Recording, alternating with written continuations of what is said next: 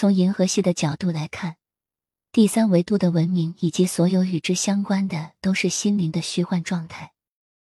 这些虚幻的条件是跟随活被人为的十二比六十时间比印记的结果。这个虚假时间的梦境，是人工智能的命令的一个无形力量。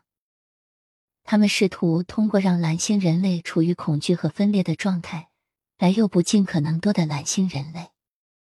当一个人处于恐惧的状态时，他会做任何权威要求的事情，来确保一种安全的错觉。它滋生了所有非自然的东西：战争、税收、不平等、贪婪、贫穷、转基因食品、对自然的破坏、物质主义和对所有类型的滥用。它的终极目标是将蓝星人类与机器合并。启示录中提到有七头十角的野兽。第五副八节说，这只野兽将被给予四十二个月或一千两百六十天来反抗上帝，并与上帝的子民作战。自我是七头怪兽或必须被杀死的龙。这个世界银河并未养龙自我，而不是精神。他们对自己频率以外的想法和问题没有容忍力，不允许进行批评性质询，以免受到羞辱、批评、审查和妖魔化。这种能量的意志导致蓝星人类寻求外在的成瘾，来满足灵魂内在的饥饿感。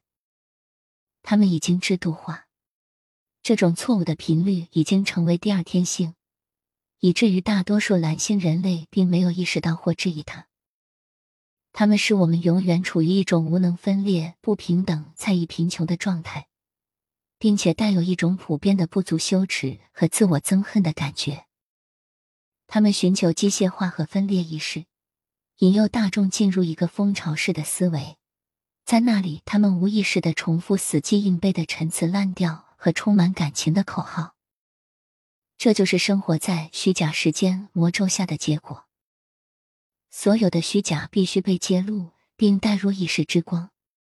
这个过程现在正在全面加速。奥地利心理学家威廉·赖希 （Wilhelm） 说：“经过检验，新的或革命性的想法是绝望的，试图复兴那些在当时无法流行。”或被思维迟钝的人类大众剥夺了活力的非常古老的想法。他说，那些被错误的描述为激进或革命的思维方式，在危机时期导致了新的社会秩序。这些思维方式并不是新引入或编造的，他们可以追溯到人类组织的起源。我们的工作是保持清醒，不掉进陷阱。我们可以选择克服过去的惯性。将我们的注意力转移到新潜力的创造之光上。我们可以选择每天抽出时间，从世界的混乱震动中解脱出来，创造我们的内在圣所。在那里，我们可以摆脱世界的思想，与神性共鸣。事件只能通过完全超越他们，并将我们的意识提升到原始的星光束频率来解决。这完全是意识和频率的问题。事实是，我们生活在一个多维度的宇宙，我们是谁远远大于我们可以想象。爱永远是答案，但是爱需要理解，而理解或者像很多人说的内在理解需要反思。有了内在，一种怜悯之心自然而然的升起，打开了我们的心灵，迎接一个伟大的宇宙爱情故事。如果这一切都是为了爱呢？如果一切都是为了我们的灵魂成长而设计的呢？如果不是我们之前想的那样呢？新世界的创造者是那些首先寻求和谐的人，他们头脑清晰灵活，不受媒体和其他影响的影响。他们是那些具有同情心、纯洁心灵的人，他们已经改变了他们的反应性生物精神情感驱动力，来服务于一个更高的愿景。为了稳定更高和神圣的感知，有一些类型的日常实践是至关重要的，以保持我们的头脑高于这个世界的密度。在空间里教育中，大师莲花生大师对耶稣的话是一个有益的提醒。莲花大师说：“修行佛法，首先要驯服自己的心。”大师说：“你必须从根本上切断恶毒、愤怒、愚蠢、骄傲、强烈的欲望、嫉妒。